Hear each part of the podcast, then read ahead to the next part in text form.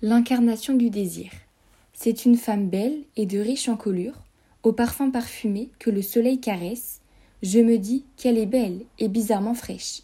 Mon cœur se balançait comme un ange joyeux, dont le regard m'a fait soudainement renaître.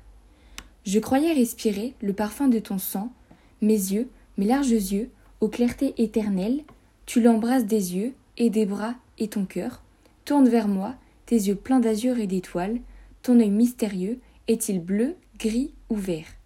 Tes baisers sont un filtre et ta bouche une amphore. Ces robes folles font l'emblème de ton esprit bariolé, les yeux fixés sur moi comme un tigre dompté. Dans un sommeil douteux comme la mort, j'étalerai mes baisers sans remords, la femme cependant de sa bouche de fraise, en se tordant ainsi qu'un serpent sur la braise.